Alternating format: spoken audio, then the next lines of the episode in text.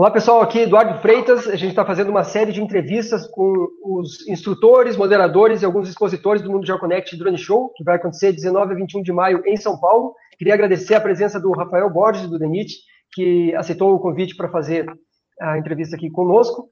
Eu queria já começar com as perguntas aqui para o Rafael. É, qual que é a sua atuação no mercado? Da onde que você veio para chegar nesse cargo que você ocupa hoje no DENIT? Oi, Eduardo, boa tarde, né? Bom dia, boa tarde, boa noite para quem o horário que alguém estiver vendo aqui esse nosso, esse nosso bate-papo, né?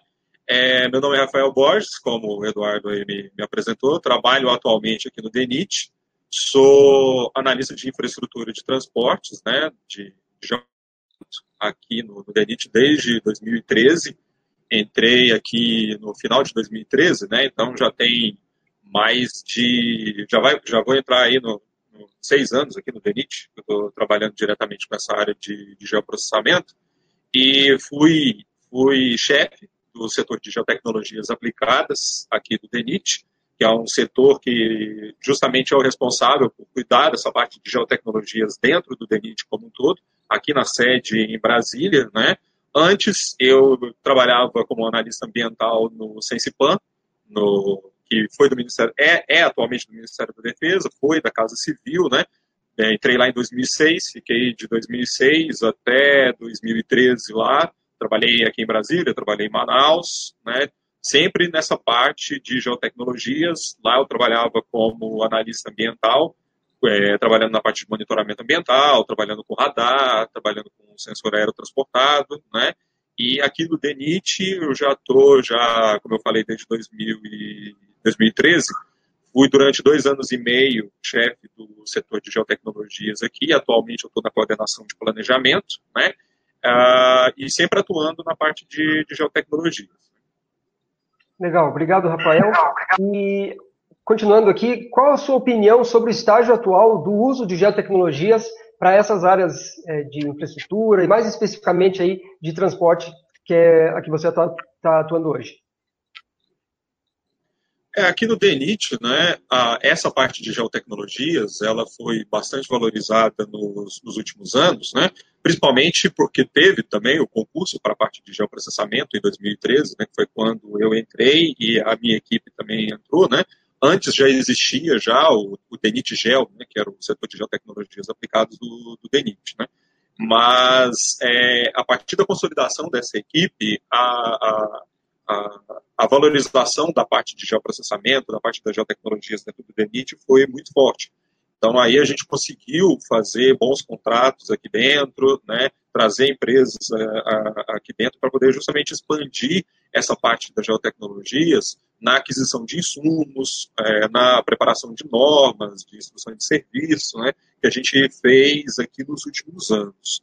E dentro dessa parte do, do, do mercado, para das geotecnologias para o transporte especificamente, a gente tem notado que tem nos órgãos da administração pública que trabalham diretamente nos, com transportes, né, que é principalmente aqui no DENIT, que aqui no DENIT a gente trabalha com três modos de transporte, com o aquaviário, o ferroviário e o rodoviário, né, mais é, é proeminentemente o rodoviário, porque o DENIT vem do, D, do DNR, né, então já é já é sabido que o DENIT trabalha mais, mais com rodoviário até do que com os outros modos, mas isso vem, os outros modos vêm crescendo nos últimos anos bastante, e em conjunto com os outros órgãos, como a VALEC, como a EPL, é, como o próprio Ministério, né, o antigo Ministério dos Transportes, o atual Ministério da Infraestrutura, e as agências, né, a, a, a, a, a NTT, né, com a ANTAC, a todos esses órgãos que hoje atuam na parte de transporte, a gente tem notado que o uso das geotecnologias tem crescido bastante. É, principalmente aqui, a gente que está atuando num setor diretamente ligado à geotecnologia, para composição de malha rodoviária, malha hidroviária, malha ferroviária, a gente tem notado que o mercado cada vez mais vem crescendo, é, notando principalmente essa questão de, de aquisição de insumos, porque a gente depende aqui no DENIT muito de levantamentos. Né? A gente depende muito da informação já referenciada aqui dentro. É, a gente tem contratos atualmente de aerolevantamentos para geração de ortoimagens e modelos digitais de terreno em, em alta resolução em, em, em, escala de 1 para 2 mil, 1 para 5 mil. Né? Então, é, para essa parte de obras, para essa parte de, de, de, de, infraestrutura mesmo, a gente tem notado que tem crescido bastante aqui dentro do, do tanto do DENIT, essa percepção do uso da geotecnologia dentro do DENIT como um todo, né? não só no rodoviário, mas como nos outros, nos outros modais de transporte, tanto da parte ambiental quanto da parte de, de, de, um, de, um, um projeto que tem aqui dentro do DENIT, que é o Profaixa, né, dentro dessa questão das faixas de domínio. É, tanto nas superintendências também tem crescido bastante o uso de, de geotecnologias. Tem se demandado muitos dados de geotecnologias, muitos levantamentos, muitas autoimagens, muito modelo de terreno, e a percepção que a gente teve nos últimos anos, né, a, da, da, nossa equipe aqui de geotecnologias, a gente conseguiu disseminar bem o uso das geotecnologias e da cultura de, de gel dentro do DENIT. Né? A gente nota também que é, dentro desses órgãos se construíram áreas de geotecnologias, fizeram contratos de geotecnologias para aquisição de dados, para construção de bancos de dados, né? porque uma, uma das coisas que a gente vem, um dos desafios que a gente tem grande aqui dentro das geotecnologias, dentro desses órgãos, é construir bases únicas. Né? A, a, base rodoviária a gente conseguiu unificar bem aqui dentro do DANIT. Hoje a gente publica uma versão da base rodoviária de três em três meses, com atualização de é, informações que chegam para a gente das unidades locais, das superintendências regionais do DENIT. Mas a gente ainda tem alguns desafios bem grandes ainda para poder ser feitos, que é a unificação das bases hidroviárias e das bases ferroviárias. Hoje, até, atualmente mesmo, a gente está trabalhando com isso. Né? No, uma dos, dos, efeitos colaterais, digamos assim, né, da, da difusão das geotecnologias aqui dentro do órgão, foi o setor aquaviário ter desenvolvido uma malha hidroviária por eles, né, dentro da parte aquaviária, né, isso foi, teve a nossa ajuda, teve a nossa consultoria, digamos assim, para eles lá, eles fizeram a vetorização da malha hidroviária, e a gente tem que lembrar que aqui no DENIT a gente é responsável é, por atualizar essas malhas, hidroviária, ferroviária, aquaviária, referente ao Sistema Nacional de Viação, referente às leis do SNV. Né? Ah, tem a lei de 1973 e tem a lei de 2011. A lei de 2011, os anexos delas foram vetados. Então, a gente ainda tem que respeitar os anexos da lei de 1973. Então, todos esses mapeamentos que a gente faz, do, do, do SNV rodoviário, hidroviário, ferroviário, tem que estar respeitando. Né? Não é simplesmente uma base hidroviária, tem que ser uma base hidroviária que reflita a legislação do, do Sistema Nacional de Viação. Isso o pessoal do Aquaviário fez aqui para a base hidroviária. Atualmente, o setor de geotecnologias, a parte de levantamentos aqui dentro do DENIT, a nossa equipe, nós estamos é, justamente agora fazendo a adequação em quebras de trecho, em codificação, é, em definição de planilha básica para isso ser publicado, né, como é publicado o rodoviário. E o ferroviário, né, a gente brinca que também ele é, é a gente fala aqui no DENIT, né, que o, o, o, rodoviário ele tem pai e mãe, que é o DENIT. O ferroviário ele tem pai, mãe, tia, avó, prima, né? então você tem VALEC, você tem EPL, você tem a própria NTT, né? Você tem um ministério que trabalha com a base ferroviária, então cada um tem a sua base. Né? O, o, desafio nosso agora, que a gente está fazendo, que a gente está conversando com o Valec, conversando com, com o IPL, é fazer uma unificação dessas bases. Né? Um trabalho que a gente está fazendo atualmente é estar tá conversando com as concessionárias é, de, de ferroviárias para fazer a unificação da base que eles têm, que cada concessionária tem, para a gente justamente publicar e ter uma consolidação da malha ferroviária do SNV né, do Sistema Nacional de Viação Ferroviária. Então a gente está com a expectativa ainda de, de ainda esse ano, né, primeiro semestre para o segundo semestre, a gente já poder lançar as bases ferroviárias e bases hidroviárias completamente é, já referenciadas, codificadas, com planilha, assim como hoje a gente já tem já para o rodoviário, que é constantemente atualizado. Então, isso a gente percebeu que deu uma aquecida muito grande no mercado, é, para essa questão de levantamentos de autoimagens, de modelos de terreno, né? Isso eu estou falando para a parte de transportes. Para a parte de infraestrutura, diretamente falando, o boom foi bem grande mesmo, principalmente se você colocar nessa equação aí o desenvolvimento do BIM. Né? O BIM, nesses últimos anos, é, principalmente nos últimos dois, três anos, ele tem se difundido bastante, tem crescido bastante. O DENIT faz parte da iniciativa BIM, né, do, do, do, governo federal, até nós temos os projetos pilotos lá dentro, né, é, isso quem está tocando aqui dentro do DENIT é a diretoria executiva, eu faço parte, a parte de geotecnologias, a parte de planejamento faz parte da diretoria de planejamento e pesquisa, uma outra diretoria. Hoje a diretoria executiva está tocando essa parte do BIM lá dentro e eles têm conversado constantemente com a gente porque, a, a, obviamente, né, que quando, quando você começa a estudar melhor o BIM, começa a avaliar a, o Build Information Modeling, né, a modelagem da informação, né, a modelagem de construção, você percebe que ela é intrinsecamente ligada à geotecnologia. Né? É, não existe BIM sem geotecnologia. Tanto é que agora estão criando o termo né, BIM mais GIS, já existe né, o termo BIM mais GIS, que é a unificação do SIG, né, a unificação do GIS dentro do BIM. Né, você poder estar tá fazendo a tua obra, poder estar tá fazendo tua obra de arte especial, né, a sua ponte, o viaduto, uma adequação de uma rodovia, a construção de uma ferrovia, né, é, a, uma eclusa, é, você está analisando ele não solto, né, não só um projeto predial, digamos assim, como que é uma, uma das, um dos itens que o BIM ataca, né, essa parte predial, mas empreendimentos lineares, como rodovias, ferrovias, cada dia que passa você precisa estar tá sempre tá trabalhando com ele já referenciado.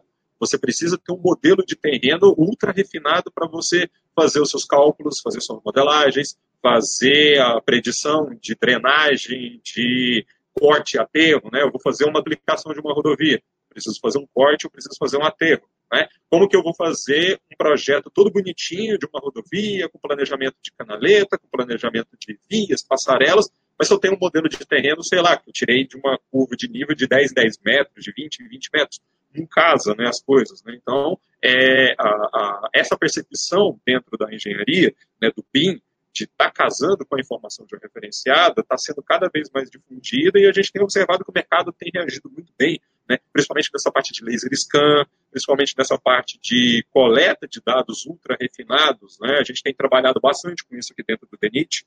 Uh, todos esses empreendimentos, né? a carteira de empreendimentos nossa, que a gente está atuando aqui dentro da coordenação de planejamento, já está sendo desenvolvida em BIM, né? desde o início lá com um modelo de terreno pouco menos refinado, mas à medida que os projetos vão evoluindo, vão saindo do nível de subviabilidade, entrando em projeto básico, é, evoluindo para projeto executivo, é, você vai conseguindo melhores insumos. Né? Hoje eu estou trabalhando com um modelo em SRTM 30 metros. Começo, monto meu projeto, ba minha, base, né? meu projeto base, em um SRTM 30 metros, e à medida que eu vou para um projeto básico, um projeto executivo, eu demando um aerolevantamento. Né? Eu tenho um contrato aqui de aerolevantamento que eu demando um modelo de terreno em 1 para 2000.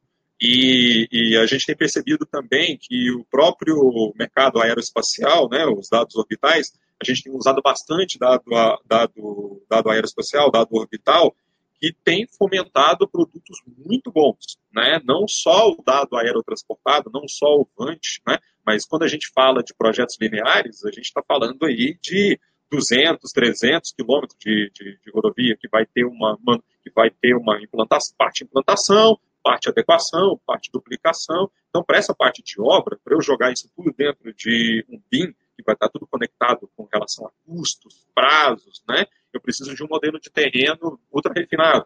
É, às vezes, um aerolevantamento disso, para eu tirar uma maior imagem de um modelo de terreno 1 para 2 mil de voo, vai ser muito caro. Né? Drone, eu preciso, drone já eu já estou já, já trabalhando já também num outro nível. Eu vou ter que fazer um, um, levantamento muito grande, que pode gerar um dado muito, muito pesado, né? E aí que às vezes a gente não vai ter um servidor que aguente processar isso.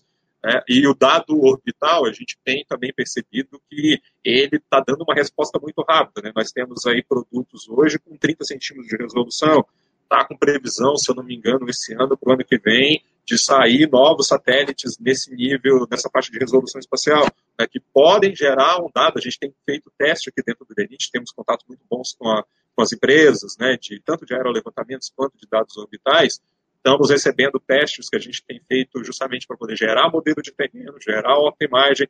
Então, a gente tem percebido que, tanto para a parte de aplicação de transportes, como, como isso que eu citei, né, de geração de bases unificadas, geração de bancos de dados unificados para todo o setor de transportes, não só para o DENIT, mas que isso pode ser usado pela IPL, pela Valec, pela NTT, né, como dessa parte de infraestrutura, né, que o DENIT tem, que é um órgão de engenharia, né, um órgão de infraestrutura, né, o DENIT gera a infraestrutura, né, de, de transporte do país, o DENIT faz, né, é um órgão operário, vamos dizer assim, né, ele está lá fazendo, né, ele está lá em campo, ele está fazendo ponte, está fazendo viaduto, está fazendo implantação. Então, o BIM veio justamente para poder uh, organizar isso e principalmente essa parte de custos, né. Então, a gente tem percebido que o mercado tem é, respondido muito bem as, a, a, essas questões que o DENIT tem levantado. Né? A nossa coordenação de levantamentos aqui, que é onde o setor de geotecnologias hoje está inserido, né? tá, a gente está planejando novos contratos, nós estamos com os contratos atuais e planejando novos contratos para esse tipo de levantamento. Nós temos os nossos drones aqui também, né, que a, a, a gente conseguiu com a, a gente conseguiu até na faixa, vamos dizer assim, né, a Receita Federal ela tinha alguns drones Phantom mesmo, né, e a gente tem percebido que a gente tem um equipamento GNSS aqui de, de, de dupla frequência, né, um equipamento muito bom, e a gente tem percebido nos nossos trabalhos de campo que levantamentos pontuais, né, levantamentos pequenos de é, até 100 hectares, a gente tem conseguido uma resposta muito rápida e muito boa com os nossos próprios drones aqui dentro, né? E, mas isso nada impede da gente futuramente ter um contrato de aerolevantamentos de drones também, pensando para onde a gente não consegue atuar. E hoje nós temos aqui uma equipe no, no setor de geotecnologias, mas é só aqui em Brasília é, a gente tem percebido que nas superintendências o uso dos drones tem aumentado muito. Né? A gente tem drone no Mato Grosso do Sul, a gente tem drone na, em Alagoas, no Ceará, recentemente eles adquiriram um drone muito bom, né? É, se eu não me engano, um Exmoboots que eles adquiriram lá, e isso está sendo difundido, essa parte de geotecnologia, dentro dessa parte de topografia, muito bem é, é, ampliado aqui dentro do DENIT, né? mas a gente não consegue levantar tudo. Então, é, é os contratos ainda são fundamentais para a gente aqui dentro. Tanto contrato de levantamento, quanto contrato de coleta de ponto de controle, implantação de marcos. Né? A gente criou nesses últimos anos também um acervo muito grande de pontos de controle de marcos. Né? Então, a gente percebe, né, dentro dessa nossa atuação aqui dentro do DENIT, tanto nos outros órgãos, que o DENIT tem tem conseguido ser um órgão fomentador desses dados. Né? Hoje, se eu não me engano, a gente tem mais ou menos do, dos 55 mil quilômetros de via, vias pavimentadas federais que nós temos hoje, a gente já tem em torno de 10 a 11 mil quilômetros já levantados com ortoimagem e MDT de alta resolução, de, de, variando de 1 para 2 mil a 1 para 5 mil. Então a gente já tem um bom acervo de dados, né? Que isso pode servir para pode não, né? Serve para os outros órgãos também, né? Estar tá consultando o nosso banco de dados, que é uma da, também umas outras coisas que tá que a gente fomenta bastante no mercado, que a gente busca também, que é a questão dos bancos de dados. Né? A gente tá e da parte de divulgação também, né? Que a gente tem aqui o VGEL, que a gente divulga o, o, o os nossos dados, né, que a gente divulga principalmente os nossos dados vetoriais, os dados ainda em raster de OCK de MDT, a gente ainda não, não, não tem servidor ainda para a gente conseguir disponibilizar isso para o público. Né? Então, num panorama geral, né, dando uma pincelada em tudo, a gente consegue perceber que nesses últimos anos, né, principalmente depois da composição do, do nosso setor, né, depois da composição da equipe de geotecnologias aqui dentro do DENIT, a gente tem conseguido evoluir bastante aqui dentro essa, essa parte. Rafael, então, para finalizar essa entrevista, eu queria aproveitar esse gancho do, de alguns assuntos que você comentou, como o BIM, por exemplo, o laser scanner, e também algumas instituições que você citou, para perguntar qual a sua expectativa em relação ao seminário que você vai moderar lá no evento no GeoConnect Drone Show sobre Geo, BIM e drones para as áreas de transportes e infraestrutura. É, foi bem legal a composição das palestras, né, a organização das palestras e dos órgãos que mandaram trabalho, né, que a gente é, organizou, que a gente que está na grade, né, foi bem interessante porque deu uma boa diversidade em relação aos temas, né, tudo isso que eu abordei aqui, a gente vai começar abordando a questão do BIM, né, justamente essa questão do BIM mais GIS, o que, que é o BIM mais GIS, né, se eu não me engano é o Pedro da Autodesk, né, que vai estar tá, que vai tá falando disso, e a gente já vai com um case nosso aqui de uma empresa parceira nossa, que, a, a, que é uma aplicação direta do uso do BIM mais GIS num levantamento que nós fizemos no final do ano passado na Eclusa de Tucuruí, que nós estamos com um projeto aqui dentro do DENIT de fazer o aerolevantamento com os nossos drones e com os nossos GNSS nas, em todas as eclusas de administração do DENIT. Né? Para quem não sabe, eclusa é uma transposição de nível, né? é aquaviário. Você está numa barragem, por exemplo, no caso lá da hidrelétrica de Tucuruí, existe lá uma eclusa que serve para o transporte, ele é paralelo ali ao, ao canal da, da, da, hidrelétrica, né? ele é fora do canal da hidrelétrica, e a gente já fez dois, dois levantamentos. A gente levantou Tucuruí e Sobradinho na, na Bahia. É, esse caso que a gente vai estar apresentando é justamente o BIM que a gente montou da eclusa a partir do levantamento de drone que a gente fez. A gente fez um levantamento de drone, onde a gente conseguiu gerar uma nuvem de pontos da, da, da própria eclusa de Tucuruí, né? E a gente conseguiu replicar isso em BIM, né? Fez um projeto BIM, fez um 3D e a, e a gente conseguiu, junto com a, com a com a administração hidroviária e com a Eletronorte, né, que estava fazendo a manutenção até alguns anos atrás era Eletronorte, eles tinham a planta baixa em CAD de toda a eclusa, né? canais, a parte interna tal, né? Então a gente conseguiu montar isso e é uma das coisas que a gente vai apresentar de uma aplicação do BIM mais GIS, assim, que, ficou, que ficou bem legal. E também a gente vai estar falando um pouco da parte de gestão de faixas de domínio, que é uma coisa que eu comentei aqui, que é uma coisa que está sendo feita aqui no DENIT, que, se eu não me engano, a Valec também vai estar, vai estar falando, que justamente a utilização de drones, justamente a utilização das geotecnologias para poder a gente fazer fazer a gestão da faixa de domínio, né, que é, que é um projeto que é o Profaixa, né, que eu citei, que é um projeto que está sendo feito aqui da, na, na, Coordenação Geral de Desapropriação. Né, e além disso, também a gente vai estar tá falando de estudo de traçado, né, que é um, um, uma outra coisa que a gente faz aqui também, que a gente usa bastante geotecnologias, usa modelo de terreno, usa dados territoriais, né, usa dados de diversos, diversos outros órgãos, né, informações para a gente fazer os estudos de implantação rodoviária e ferroviária. A gente vai estar abordando isso, vamos estar abordando também, junto com o pessoal da EPL, é, o painel rodoviário, né, que eles têm lá na, na EPL, que é o Observatório Nacional de Logística de Transportes. Né, tudo isso, eles congregam nessas informações de, de, rodoviário que a gente gera aqui, né, da, da, da, do SNV, e aí junto com informações de carga, junto com informações de, de logística, logística tal, né? Então, uh, o, o, evento ele tá, ele juntou, né, essa parte da infraestrutura e do transportes, né? Então aí a gente eu estou bastante, bastante feliz que a gente conseguiu e eu acho que a gente vai ter um bom, um bom panorama, né? Inicial, né? Lembrando para todo mundo, né? Que é a gente só vai ter quatro horas, né? É uma tarde, né? Das duas às, às 18 que a gente vai abordar tudo isso, né? Então a gente vai tentar ser o mais sucinto possível, mas totalmente abrangente, tanto dessa parte da integração da infraestrutura, da parte do transporte e da infraestrutura de transporte e geotecnologias dentro disso tudo. Então, tô, tô, eu acho que vai ser um, um, um bom aprendizado para quem for no evento, né? Já deixo aqui já o convite para todo mundo já se inscrever no evento. Quem for no evento já, tanto da parte das empresas, quanto da parte de academia, quanto da parte dos órgãos tal, eu acho que a gente vai conseguir é, abranger um bom leque de, de, de bons exemplos, de boas aplicações que têm sido feito, principalmente no setor público, né, nos órgãos, na universidade, né, desse tema dos transportes e infraestrutura. Ok, obrigado, Rafael, pelo seu resumo aí do seminário. Lembrando que, além desse, haverá outros seminários também, vários cursos é, básicos, avançados e práticos, e além de fóruns também.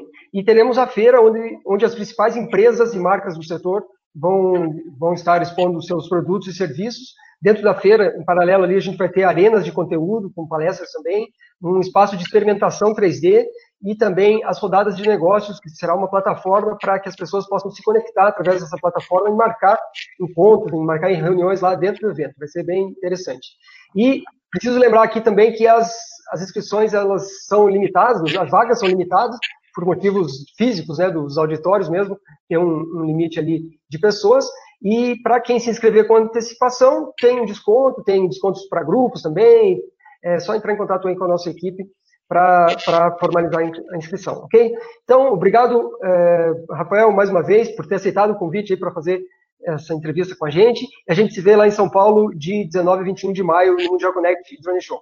Até mais, um abraço.